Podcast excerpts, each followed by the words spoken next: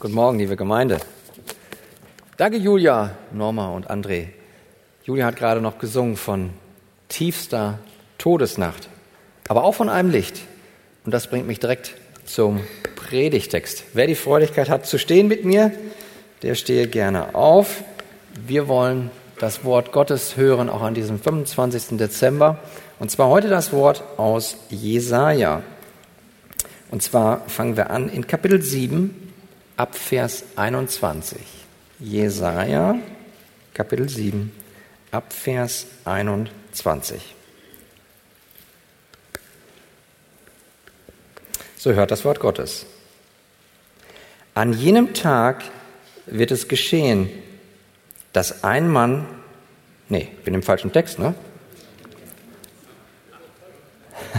nee, wir müssen 8, Kapitel 8 nehmen. Habt ihr gut aufgepasst?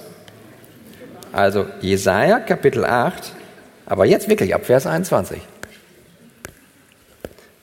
Okay, also Jesaja Kapitel 8, ab Vers 21.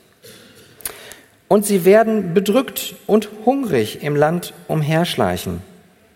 Und wenn sie dann Hunger leiden, werden sie in Zorn geraten und werden ihren König und ihren Gott verfluchen.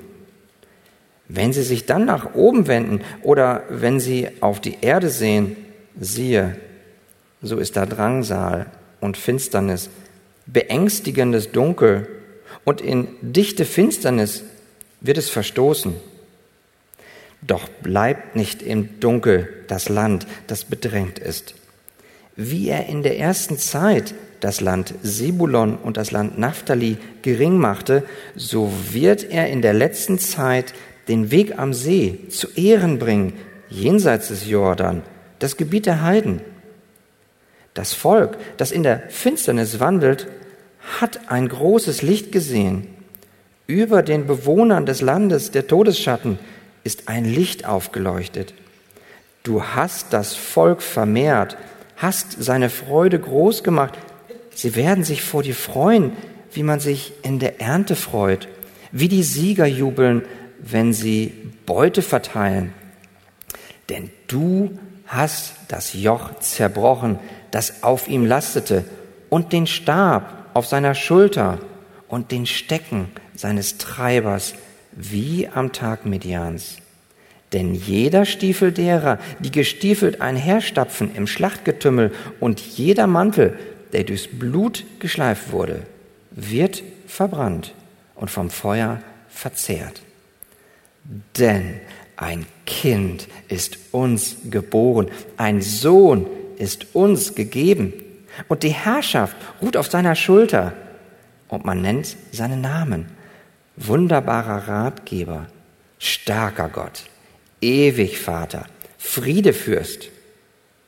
Die Mehrung der Herrschaft und der Friede werden kein Ende haben auf dem Thron Davids und über seinem Königreich, dass er es gründe und festige mit Recht und Gerechtigkeit von nun an bis in Ewigkeit.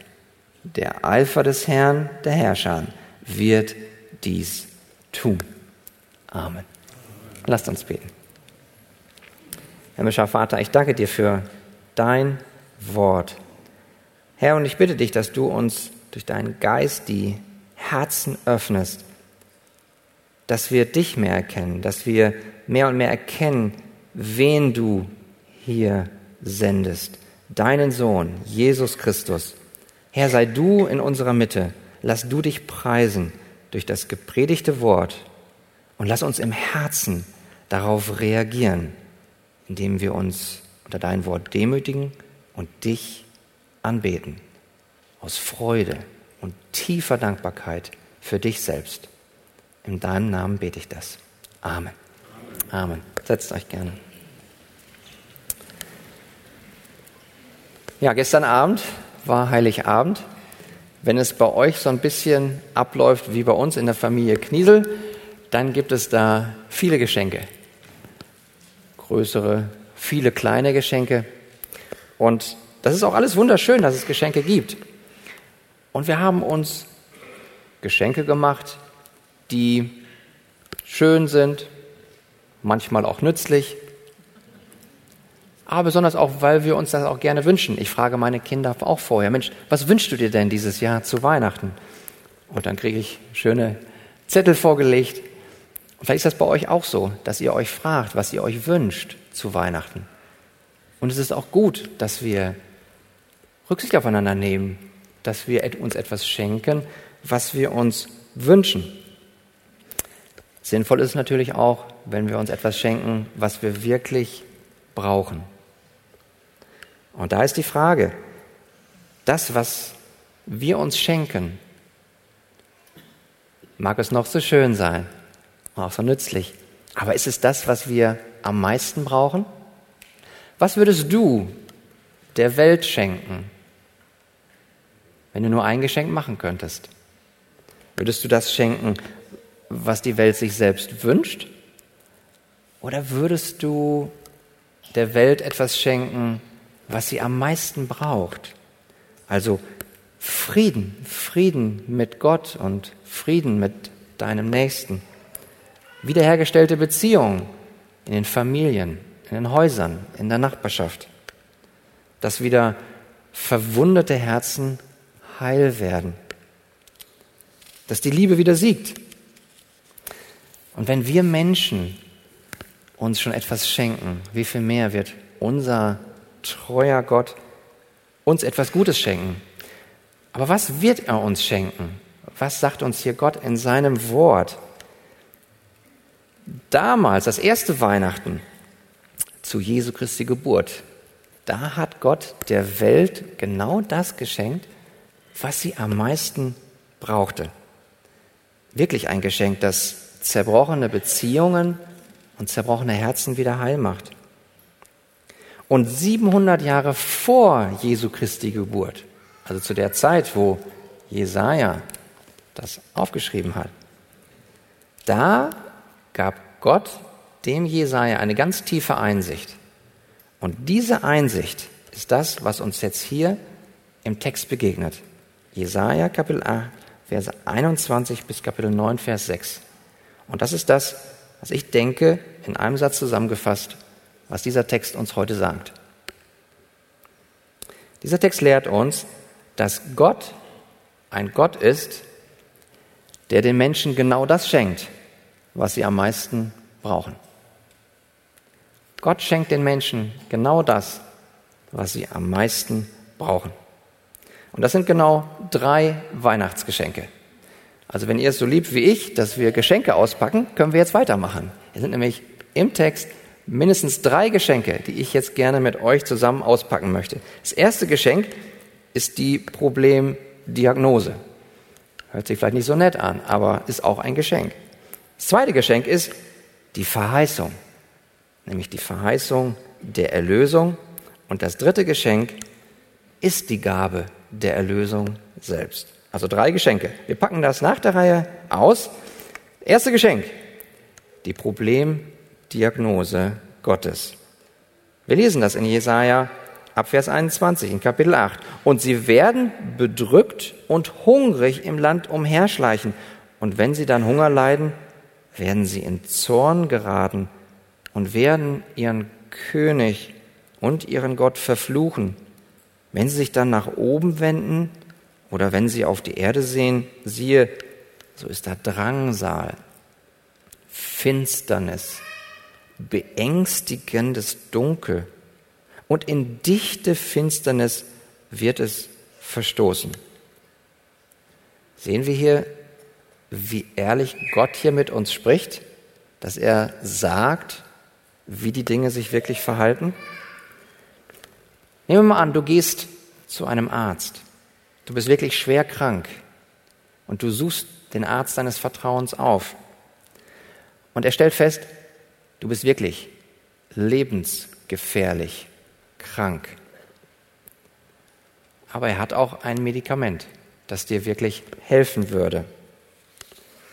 Sollte der Arzt dir nun wirklich offen und ehrlich sagen, dass du sterbenskrank bist? Sollte er dir ganz offen und ehrlich sagen, Sie haben ein lebensgefährliches Problem? Ich denke ja. Deswegen gehen wir doch zum Arzt hin, zu einem Arzt unseres Vertrauens, der uns so viel Liebe und Respekt gibt, dass er uns auch sagt, wie es wirklich ist. Und so ist Gott auch. Er, er liebt die Menschen, er liebt die Welt. Und so gibt er uns eine Diagnose. Da ist Drangsal, da ist Finsternis, da ist beängstigendes Übel. Denn das ist eine Diagnose, die Feststellung einer Tatsache, dass Gott sagt, so ist es. Und wenn wir uns hier den Kontext angucken von Jesaja und gehen da mal ins Kapitel 1 an den Anfang, dann sehen wir dort, dass dort in Kapitel 1, Vers 2 steht, Hört ihr Himmel und horche auf, o Erde, denn der Herr hat gesprochen. Ich habe Kinder großgezogen und emporgebracht, sie aber sind von mir abgefallen. Seht ihr wieder diese Feststellung? Sie sind. Steht nicht, sie könnten vielleicht eventuell mal irgendwann. Nein, sie sind abgefallen. Sie sind rebellisch. In Vers 3 steht, Israel hat keine Erkenntnis. Mein Volk hat keine Einsicht. Vers 4. Wehe der sündigen Nation, denn dem schuldbeladenen Volk, Übeltäter, verderbte Kinder, sie haben den Herrn verlassen, sie haben den Heiligen Israels gelästert, ja, sie haben sich abgewandt. Sehen wir hier die ernüchternde, aber ehrliche, offene Diagnose Gottes? Da ist von Sünde die Rede, von Schuldbeladenheit, fehlender Erkenntnis, keine Einsicht. Und Kapitel 1, Vers 16 steht dann sogar noch, wascht, reinigt euch, tut das Böse, was ihr getan habt, von meinen Augen hinweg, hört auf, Böses zu tun. Wir sehen also hier eine ganz offene, ehrliche Diagnose. Liebe Menschheit, du hast Krebs und das ist lebensgefährlich. Es frisst dich auf. Jesaja sagt dann sogar in Kapitel 2, Vers 11 noch, spricht er noch von den stolzen Augen der Menschen. Er spricht in Vers 8 davon, dass das Land voll Götzen ist. Götzendienst damals, okay, man betete Figuren an, was man mit Händen gemacht hat. Heutzutage brauchen wir keine handgeschnitzten Dinge mehr, um etwas in unserem Herzen für zu wichtig zu nehmen. Selbst ein Weihnachtsfest können wir in unserem Herzen zu etwas machen, wo wir uns um uns selbst drehen und wo wir uns selbst zu sehr in den Vordergrund stellen. Passiert mir genauso. Auch ich muss mein Herz bewahren, dass ich mich nicht zu sehr auf das eine Geschenk konzentriere, was ich mir vielleicht schon lange wünsche. Weiß nicht. Ich habe gestern zum Beispiel so ein richtig schönes, dickes Buch bekommen, die systematische Theologie der Puritaner. Schlug mein Herz doch größer, oder? Aber wenn das dann dazu führt, dass ich so sehr nur auf dieses eine Buch schaue, und darüber hinaus vergesse, dass es doch eigentlich darum geht, dass Jesus Fleisch geworden ist, dann muss auch ich mich in meinem Herzen fragen, ist mir da nicht etwas zu wichtig geworden? Und so ist die ehrliche Diagnose, die Gott uns schenkt,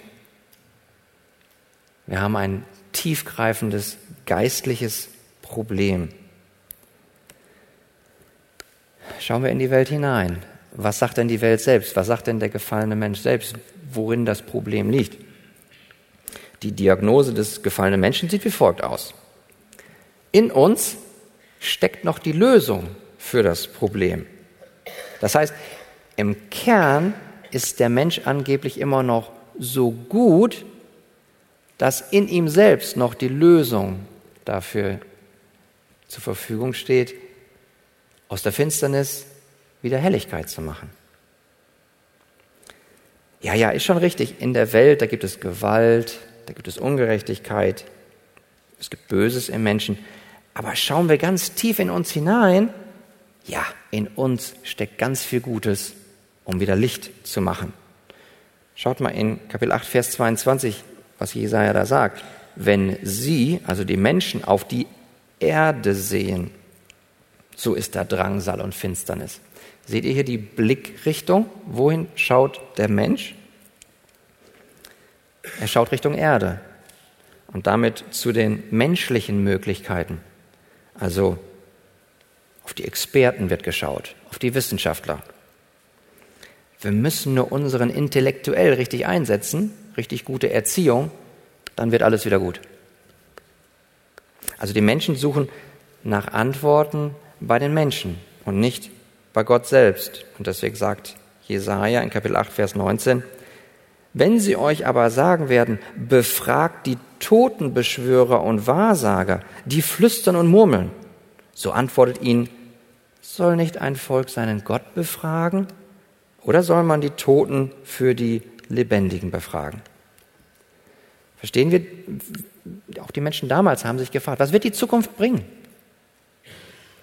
Wer gibt uns die Antworten? Und Jesaja sagt, sie fragen die Totenbeschwörer, die Wahrsager, aber eben nicht ihren Gott. Und das offenbart letztlich die Unwissenheit der Menschheit. Der natürliche, der ungläubige Mensch, der kennt nicht die Lösung für das Böse im Menschen und in der Welt. Das ist eben diese innere geistliche Finsternis in unseren Herzen, die wir nicht von neuem wiedergeboren sind. Hier kann nur einer helfen, das ist Gott alleine. Er kann und hat das größte Problem der Menschen gelöst. Und seine Diagnose ist da ganz klar. Die Lösung, das Licht für die Welt liegt nicht im Staat, auch nicht in der Technologie, auch nicht im Menschen selbst.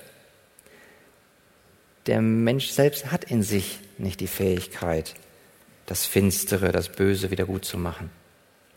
Eine Lösung muss also von außen kommen. Wir brauchen schlicht und ergreifend weitere Geschenke. Es ist wunderbar, dass Gott uns dieses erste Geschenk gemacht hat, diese Problemdiagnose. Aber wisst ihr was? Gott ist ein guter Gott und er schenkt uns noch zwei weitere Geschenke. Und das zweite Geschenk, das sehen wir darin. Dieses Geschenk ist die Verheißung der Erlösung Gottes. Das sind weise, das sind erlösende Worte und die lest ihr in Kapitel 8, Vers 23. Dort steht, doch bleibt nicht im Dunkel das Land, das bedrängt ist.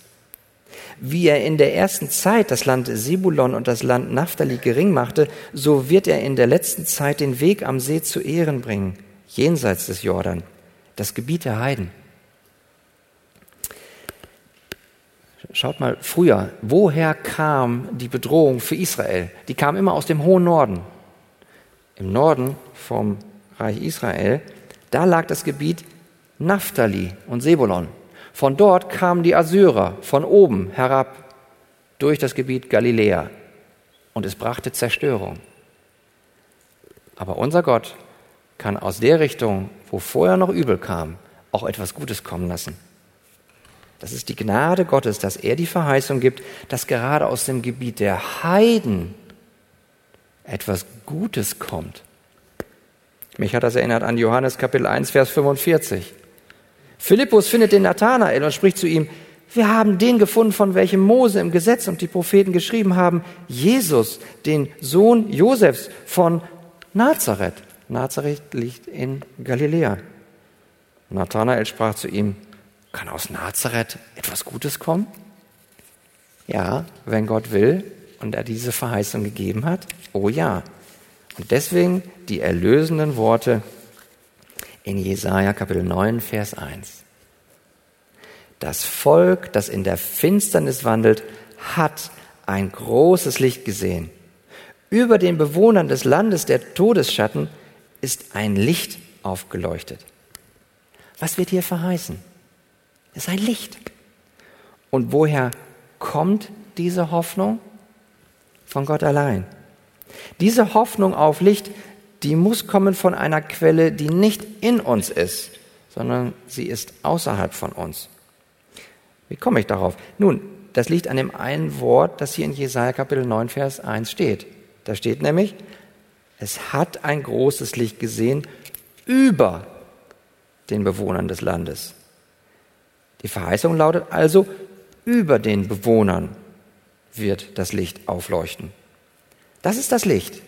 Über heißt, das Licht kommt also nicht aus dem Menschen, sondern es ist ja über den Menschen. Es ist außerhalb von ihnen. Und jetzt dürfen wir uns fragen, warum bringt uns dieses Licht Hoffnung? Warum bringt dir dieses Licht Hoffnung? Was bedeutet das verheißene Licht? Zwei Bedeutungen, auf die ich eingehen möchte. Wofür steht das Licht? Erstens, das Licht ist ein Symbol für die Sonne. Jesaja gebraucht also die Sonne als ein Symbol. Und dieses Symbol der Sonne gibt uns Hoffnung, weil es uns drei Dinge gibt. Nämlich Leben, Wahrheit und Freude. Also das Sonnenlicht gibt zuerst Leben. Das Licht der Sonne bringt uns Leben. Was würde passieren, wenn die Sonne erlöschen würde? Was würde passieren? Kein Leben mehr letztlich, Pico, richtig. Weil wir würden alle erfrieren. Alles Leben auf der Erde würde sterben. Jesaja sagt hier in Kapitel 9, Vers 1, Land der Todesschatten. Da wo Schatten, da Tod. Wir brauchen also die Sonne zum Leben. Die Sonne ist die Quelle des Lebens. Deswegen sagt uns der Apostel Paulus in der Apostelgeschichte Kapitel 17, Vers 28, denn in ihm, Gott, leben, weben und sind wir. Weil ohne Gott fehlt uns die Quelle für unser körperliches und geistliches Leben. Ohne Gott, und der uns durch sein Wort festhält, würden wir alle körperlich vergehen. Das ist schon leider seit dem Sündenfall so, dass jeder Mensch irgendwann körperlich sterben muss. Paulus drückt es im Römerbrief Kapitel 8, Vers 20 und 21 wie folgt aus. Die Schöpfung ist nämlich der Vergänglichkeit unterworfen. Die Schöpfung vergeht. Und auch die Schöpfung selbst muss befreit werden. Ja, wovon denn? Von der Knechtschaft der Sterblichkeit. Alles muss irgendwann sterben. Ohne Gott, der unsere Quelle ist, verhungern wir alle geistlich. Und das zeigt sich doch letztlich auch, wenn wir in die Welt hineinschauen, in diese tiefe Unzufriedenheit in den Herzen. Da ist finsterster Götzendienst und jede Menge Identitätskrisen. Also wir brauchen Gott selbst, denn er bringt uns das Leben. Das Sonnenlicht bringt uns aber nicht nur das Leben, es bringt uns auch die Wahrheit. Das Licht der Sonne bringt Wahrheit. Warum? weil das Licht offenbart uns die Dinge, wie sie wirklich sind. Es offenbart uns die Realität. Es offenbart uns die Wahrheit. Aber ohne das Licht haben wir nicht ausreichend Wahrheit, um ein Leben zu Gottes Ehre zu führen. Daher sagt uns Gott in 1. Johannes Kapitel 1, Verse 5 bis 6, und das ist die Botschaft, die wir von ihm gehört haben und euch verkündigen dass Gott Licht ist und in ihm gar keine Finsternis. Wenn wir sagen, dass wir Gemeinschaft mit ihm haben und doch in der Finsternis wandeln, so lügen wir und tun nicht die Wahrheit. Seht ihr, wie den Zusammenhang zwischen Gott ist Licht und selbst die Wahrheit tun? In unserem Lebenswandel brauchen wir also das Licht. Ich brauche Gott in meinem Leben. Auch du, wir alle brauchen Gott in unserem Leben, weil er unser Licht ist. Er ist die Quelle für uns, die Quelle der Wahrheit. Und es ist so ein Gnadengeschenk, wenn du hier heute bist, dem Gott sich offenbart hat, dass Gott dir ein neues Herz geschenkt hat und du auf einmal erkennst das helle Licht des Evangeliums in deinem Herzen. Was wir also brauchen, ist ein Gott, der uns die Wahrheit bringt. Das Sonnenlicht bringt aber nicht nur Leben und Wahrheit, sondern drittens auch Freude, tiefe Freude. Denn das Licht, das erwärmt uns tief in unseren Herzen mit wunderbarer Freude. Heute ist es ja so ein bisschen diesig. Und würden wir jetzt alle eben schnell nach Skandinavien gehen, dann würden wir feststellen, dass da viel weniger Licht ist am Tag als hier. Was dazu führt, dass gerade dort die Neigung zur Depression bei Menschen größer ist als hier, wo wir mehr Licht haben. Ein weiterer Beleg dafür, dass wir schlicht und ergreifend Sonnenlicht brauchen. Und so wie wir das Sonnenlicht zu unserer Freude brauchen, so brauchen wir auch Gott selbst für unsere tiefste innere Freude. Und deswegen dürfen wir ausrufen mit dem Psalmisten im Psalm 43, Vers 4. Gott ist unsere Freude. Amen. Ist doch herrlich, ne? Gott ist deine Freude. Paulus sagt in Römer 15, 13, der Gott der Hoffnung erfülle euch mit aller Freude. Nicht du selbst erfüllst dich mit Freude, sondern der Gott erfülle euch mit Freude. Und deswegen aus der Weihnachtsgeschichte Lukas 2.10. Und der Engel sprach zu ihnen, fürchtet euch nicht, denn siehe, ich verkündige euch große Freude. Was bedeutet also das Licht in Jesaja 9.1? Es bedeutet, es ist ein Symbol für die Sonne, das uns Leben, Wahrheit und Freude bringt. Es bedeutet aber auch zweitens, dass dieses Licht eine ganz konkrete Person ist. Wie kann nun dieses göttliche Licht gemäß Jesaja 9,1 über uns aufleuchten? Es kann über uns aufleuchten durch eine Person, durch den verheißenen Messias. Deswegen sagt er in Kapitel 9, Vers 5, denn ein Kind ist uns geboren. Der Apostel Johannes sagt in Kapitel 8, Vers 12, nun redete Jesus wieder zu ihnen und sprach, ich bin das Licht der Welt. Wer mir nachfolgt, wird nicht in der Finsternis wandeln, sondern er wird das Licht des Lebens haben. Sehen wir hier, wie Jesus Christus nicht nur das Leben bringt, sondern er ist das Licht. Jesus bringt nicht nur das Leben, sondern er ist das Leben. Und Jesus Christus bringt dir nicht nur die Wahrheit, sondern er ist auch deine Wahrheit. Denn Jesus sagt, ich bin der Weg und die Wahrheit und das Leben. Also das verheißene Licht, es kommt durch ein Kind. Und dieses Kind, auf dessen Schulter liegt die Herrschaft. Da ist von einem König die Rede, auch wenn das Wort König selbst nicht erwähnt wird. Aber im Text steht was von Thron, von dem Königreich. Wie wird dieser König wohl sein?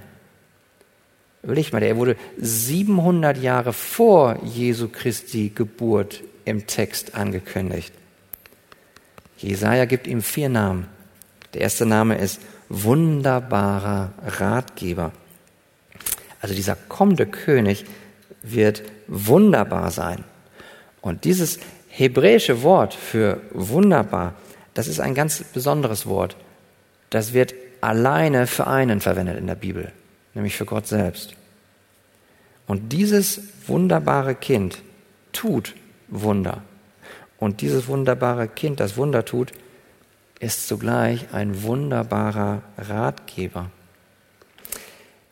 Wie war es vorher? Die Königin Israel, die mussten tatsächlich noch Ratgeber haben, damit der König dann auch wusste, was er denn weise tun, was er weise entscheiden soll. Kontext ist auch hier Trumpf. Jesaja Kapitel 5, Vers 21. Dort steht, wehe denen, die in ihren eigenen Augen weise sind und die sich selbst für verständig halten. Das ist leider die Dummheit menschlicher Weisheit. Aber ganz anders der verheißene König, der kommen wird. Er selbst ist dieser Ratgeber. Er hat göttliche Weisheit. Und worin zeigt sie sich? In Schwachheit liegt Stärke. Im Tod liegt Leben. Haben wir eben noch gesungen. Durch sein Sterben lebe ich. Und deswegen sagt Jesus im Johannes Kapitel 12, Vers 24, Wahrlich, wahrlich, ich sage euch, wenn das Weizenkorn nicht in die Erde fällt und stirbt, so bleibt es allein. Wenn es aber stirbt, so bringt es viel Frucht. Das ist göttliche Weisheit. Im Tod steckt Leben. Zweiter Name. Er ist starker Gott. Das heißt, der verheißene König hat göttliche Macht. Wie war es vorher, die menschlichen Könige? Ja, die wussten auch manchmal, was das Richtige ist zu tun, aber sie hatten eben nicht die Vollmacht, das für richtig Erkannte auch umzusetzen. Anders aber jetzt der kommende König. Er ist allmächtig. Er ist so vollmächtig wie Gott selbst. Und wisst ihr, dieses hebräische Wort, dieses El Gibor, überall, wo das in der Bibel auftaucht, das bezieht sich immer nur auf den einen, auf Gott selbst. Warum sage ich das? Weil es leider auch in der heutigen Zeit viele Menschen gibt und auch viele Theologen, die diese Worte dort hier in Jesaja 9 so uminterpretieren wollen, dass es ja nur ja eine Eigenschaft sei, dass er nur göttliche Weisheit habe, aber nicht selbst Gott ist. Aber wenn ihr da reinschaut, da steht El Gibor, da steht Gott, Gott der Weise, der Ratgeber. Also, er ist ein wunderbarer Ratgeber, er ist ein starker Gott und drittens, er hat den Namen ewig Vater. Ganz wortwörtlich heißt das Vater der Ewigkeit. Der verheißene König wird also der Inhaber der Ewigkeit sein. Wer ist alleine ewiglich? Gott allein. Ganz anders die Schöpfung. Alles, was geschaffen ist, du, ich, alles, was wir haben, das wird irgendwann ein Ende haben. Das hat auch einen Anfang. Anders der verheißene König. Er ist die Weisheit. Er hat alle Macht. Er ist ewiglich, sodass sein Einfluss ewiglich ist, das heißt nachhaltig wirkt. Hier ist noch ein vierter Name. Er ist auch gleichzeitig Friedefürst. Und da haben wir das wunderbare Thema Versöhnung. Das hebräische Wort Shalom ist Frieden. Das ist ein ganz, ganz reichhaltiges Wort. Es ist viel reichhaltiger als in der deutschen Sprache. Damit ist etwas verbunden, was die Ganzheit der Beziehung ausdrückt. Es werden die Beziehungen ganzheitlich befriedet. Das heißt, nicht nur die Beziehung von Mensch und Gott, sondern auch die Beziehung untereinander, der Menschen. Und dieser kommende König, der zwingt den Untertanen nicht auf Linie, sondern er gibt ein neues Herz, sodass ihm dann auch freiwillig, freudig gefolgt wird. Und diese vier Namen, die sehen wir in Aktion in Vers 6 von Kapitel 9. Denn dort steht, die Mehrung der Herrschaft und der Friede werden kein Ende haben auf dem Thron Davids und über seinem Königreich, dass er es gründe und festige mit Recht und Gerechtigkeit von nun an bis in Ewigkeit. Der Eifer des Herrn der Herrscher wird dies tun. Das heißt, Gott gibt nicht nur hier dem Messias Namen, sondern er handelt dann auch. Das ist Weisheit, das ist Macht, das ist Ewigkeit und das ist wahre Versöhnung. Wie war es damals in Israel? Da brauchte der König diese göttlichen Eigenschaften, um zu überwinden. Ja, was denn? Was sollte der König überwinden? In erster Linie erstmal äußere Probleme. Da gab es diesen mächtigen Feind, Assyrien. Und wie war es im Inneren? Da haben wir diese Herzensrebellion gegen Gott. Und dadurch wurde jede andere Beziehung zu anderen Menschen vergiftet. Wie ist es heute in der Welt? Das ist doch ganz ähnlich. Die äußeren Probleme sehen wir auch. Brauchen wir nur die Nachrichten anzumachen. Starke Länder unterdrücken schwächere Länder. Und wie sieht es in unserem Herzen aus? Das innere Problem ist immer noch da. Es ist immer noch dasselbe. Das ist die Sünde im Herzen. Das ist die Rebellion gegen Gott. Aber wie schön ist es, dass wir eine Verheißung haben. Es wird nicht bleiben in Finsternis. Das ist das zweite Geschenk. Wir haben die Problemdiagnose. Und wir haben einen Gott, der eine Verheißung gibt. Aber dieser Gott, der sagt, wo das Problem ist, der spricht nicht nur über die Verheißung, sondern er gibt sie auch. Er erfüllt die Verheißung. Das bringt uns zum dritten und zum letzten Geschenk. Gott ist treu. Er schenkt die Gabe der Erlösung. Schaut mal in Jesaja Kapitel 9, Verse 5 und 6 rein. Da steht, denn ein Kind ist uns geboren, ein Sohn ist uns gegeben. Seht ihr das Geschenk? Gott ist so treu, dass er etwas ankündigt und das dann auch erfüllt. Er hat es schon in Kapitel 7, Vers 14 angekündigt. Dort in Kapitel 7, Vers 14, dort steht, Darum wird euch der Herr selbst ein Zeichen geben. Siehe, die Jungfrau wird schwanger werden und einen Sohn gebären und wird ihm den Namen Immanuel geben. Seht ihr hier die Formulierung, wie Gott das formuliert in Zukunft? Es wird etwas geschehen. Er wird etwas tun. Aber das Faszinierende hier, etwas später, in Jesaja, in unserem Predigtext, habt ihr gesehen, was da steht? Ein Sohn ist uns gegeben. Moment mal, wir sind gerade 700 Jahre vor Jesu Christi Geburt. Versteht ihr?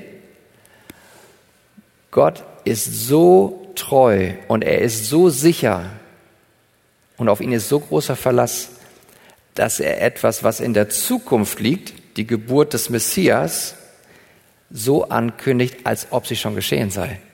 Er ist uns schon gegeben, weil Gott so treu ist. Das ist ein zukünftiger Perfekt. Ist doch herrlich, ne? Du kannst deinem Gott vertrauen. Das, was er ankündigt, das wird er auch umsetzen. Und er ist so sicher, dass er das, was in der Zukunft liegt, schon so ankündigt, als wäre es schon geschehen. Es ist die Gabe, die in Christus liegt. Das ist die Erlösung. Denn davon ist das Neue Testament voll, die dieses Zeugnis gibt. Jesus Christus ist der Anhaber, der Inhaber göttlicher Weisheit. Denn im 1. Korinther Kapitel 1, Vers 24 steht, denen aber, die berufen sind, verkündigen wir Christus, Gottes Kraft und Gottes Weisheit. Kolosser 2,3. In Christus sind alle Schätze der Weisheit verborgen. Also Jesus Christus ist die Weisheit. Jesus Christus ist aber nicht nur die Weisheit, er ist auch die Macht, eine göttliche Macht. Er sagt, mir ist gegeben alle Macht im Himmel und auf Erden. Jesus Christus ist die Weisheit, er ist die Macht, er ist allmächtig und er ist auch der Ewige. Er sagt in der Offenbarung, Kapitel 1, Vers 11, ich bin das A und das O, der Erste und das Letzte. Johannes 1 sagt, am Anfang war das Wort und das Wort war bei Gott und das Wort war Gott. Vers 14, und das Wort wurde Fleisch und wohnte unter uns. Das ist Weihnachten. Jesus, der Ewige, wurde Mensch. Jesus Christus ist ewiglich. Er ist aber auch die göttliche Versöhnung. 2. Korinther 5,19. Weil nämlich Gott in Christus war und die Welt mit sich selbst versöhnte. Kolosser 1, 19, 20. Denn es gefiel Gott, in ihm alle Fülle wohnen zu lassen und durch ihn, also Jesus Christus, alles mit sich selbst zu versöhnen, indem er Frieden machte durch das Blut seines Kreuzes. Das ist das Herz von Weihnachten, das direkt zum Kreuz führt. Dieser Messias, den hat Gott schon vor 700 Jahren vor Jesu Christi Geburt angekündigt. Und diesem treuen, souveränen Gott können wir vertrauen. Willst du das tun? Also wir sehen, Jesus Christus ist der verheißene Messias. Und wisst ihr, was daran so erstaunlich ist? Derjenige, der allen Reichtum hat an Weisheit, erniedrigte sich selbst. Er wurde ein Baby. Er musste alles neu lernen. Der alle göttliche Macht innehatte, wurde hilflos. Er wurde schwach. Als Baby war er vollkommen abhängig von seiner Mutter Maria. Er wurde getragen, er wurde gefüttert. Derjenige, der göttliche Ewigkeit hatte, kam beim ersten Weihnachten in Raum und Zeit und nahm für immer einen menschlichen Leib an. Der Ewige wurde geboren. Findest du das auch erstaunlich? Und das sehen wir, diese Weisheit sehen wir am Kreuz, nämlich die Weisheit Gottes, die für die Welt nur Torheit ist. Und am Kreuz sehen wir auch die Macht Gottes. Am Kreuz sehen wir auch, dass der Ewige als Mensch starb. Und das alles zeigt uns, wir haben allen Grund, Gott zu vertrauen. Denn der Allmächtige und Unbesiegbare wurde schwach und besiegbar für uns, damit wir am Tag seiner Rückkehr einen unverweslichen Leib erhalten werden. Der eine, der vor dem Angesicht des erforschenden Lichtes der Heiligkeit Gottes ein perfektes, vollkommenes Leben auf Erden geführt hat, nahm auf sich für dich und für mich die zerschmetternde Last der Sünde unseres Götzendienstes. Dadurch wurde ihm unsere Sünde zugerechnet und im Gegenzug dazu, aus reiner Gnade, wurde uns seine Gerechtigkeit zugerechnet. Das helle Licht des Vaters, das seit Ewigkeiten auf ihn gestrahlt hatte, verwandelte sich am Kreuz in dichte Finsternis, als Jesus Christus dort, verlassen vom Vater, den Zorn und den Fluch des Vaters auf sich nahm. Und dies alles, das tat Jesus Christus, um unser Friedefürst zu sein, um dein Friedefürst zu sein. Der eine, der also in diese finstere Welt kam, um wieder Frieden herzustellen zwischen Gott und dir, der dir also eine Versöhnung anbietet.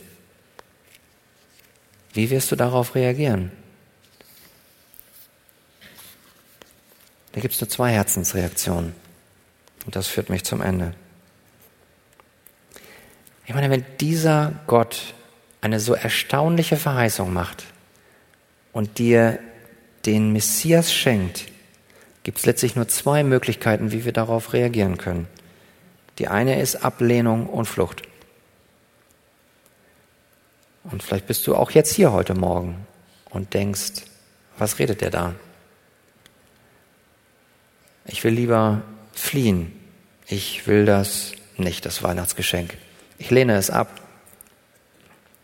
Vielleicht sagst du dir ja auch, im Herzen bist du im Kern immer noch gut und kannst dich selbst erretten. Vielleicht durch eigene gute Werke. Lass dir sagen, dass das Wort aus Johannes Kapitel 1, Vers 5 in dem Fall dann leider auch für dich gilt. Denn es steht geschrieben, und das Licht, nämlich Jesus Christus, leuchtet in der Finsternis. Und die Finsternis, also die Ungläubigen, sie haben es nicht begriffen. Wie viel schöner ist es doch, wenn für dich auch gilt Johannes Kapitel 12, Vers 46. Jesus sagt, ich bin ein Licht und ich bin in die Welt gekommen, damit jeder, der an mich glaubt, nicht in der Finsternis bleibt. Also sei herausgefordert und aus Liebe ermahnt. Kehre um, tu Buße und setz dein Vertrauen in das Licht, in das ewige Licht, in den verheißenen Messias, Jesus Christus. Das eine ist die Flucht, die Ablehnung. Und die andere Reaktion, man kann es nur annehmen und anbeten. Denn ein Kind ist uns geboren, ein Sohn ist uns gegeben. Das ist ein Geschenk, es ist eine Gabe. Es ist nicht etwas, was wir uns erarbeiten können, sondern wir dürfen es in Demut annehmen. Und für alle unter uns, die dieses Geschenk schon vor langer Zeit oder auch erst vor kurzem angenommen haben, ihr dürft euch wirklich wahrhaftig freuen. Denn euch ist das Licht aufgeleuchtet in euren Herzen. Und es ist Gottes Weisheit, die euch in eurem heutigen Leben an diesem Tag und in den nächsten Tagen führen wird.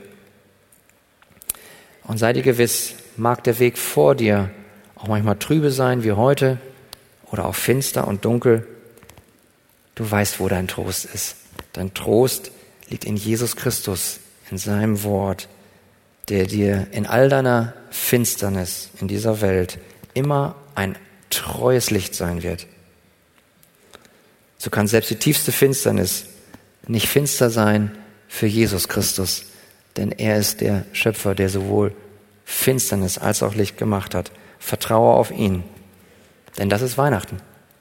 Weihnachten heißt, das Licht, Jesus Christus, ist in die Welt gekommen. So folge die ihm nach, sodass wir letztlich alle mit dem Psalmisten im Psalm 27, Vers 1 sagen können, der Herr ist mein Licht und mein Heil. Amen.